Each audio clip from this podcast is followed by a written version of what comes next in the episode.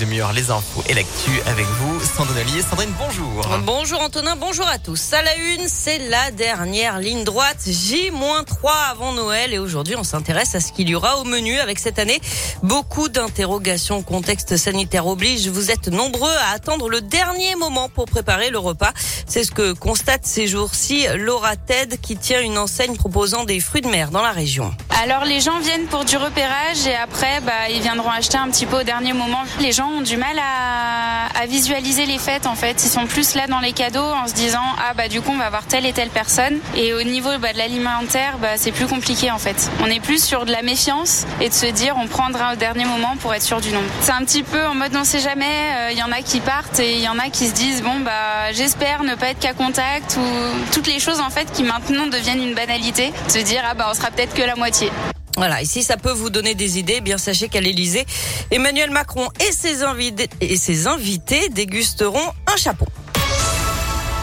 L'actualité, c'est les services de réanimation qui sont désormais saturés dans les hôpitaux lyonnais. 100% des lits sont désormais occupés aux HCL alors que le nombre de contaminations explose en France. Plus de 72 000 nouveaux cas de Covid en 24 heures. Et selon le gouvernement, le variant Omicron représente désormais 20% des cas.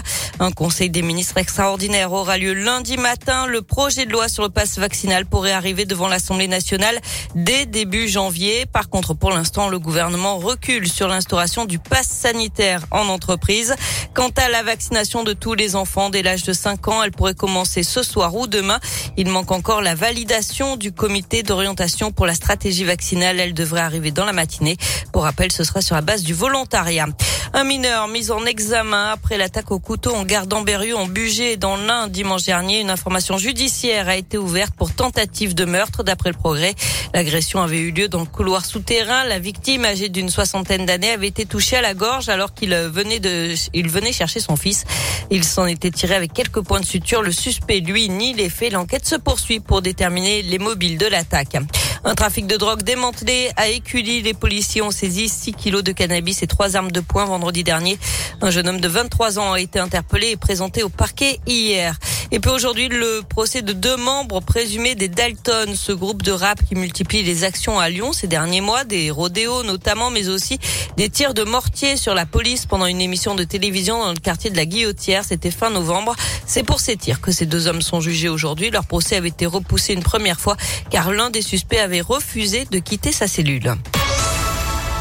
On passe au sport, il y a du foot. L'OL va jouer son dernier match de l'année ce soir avec la réception de Metz à 21h.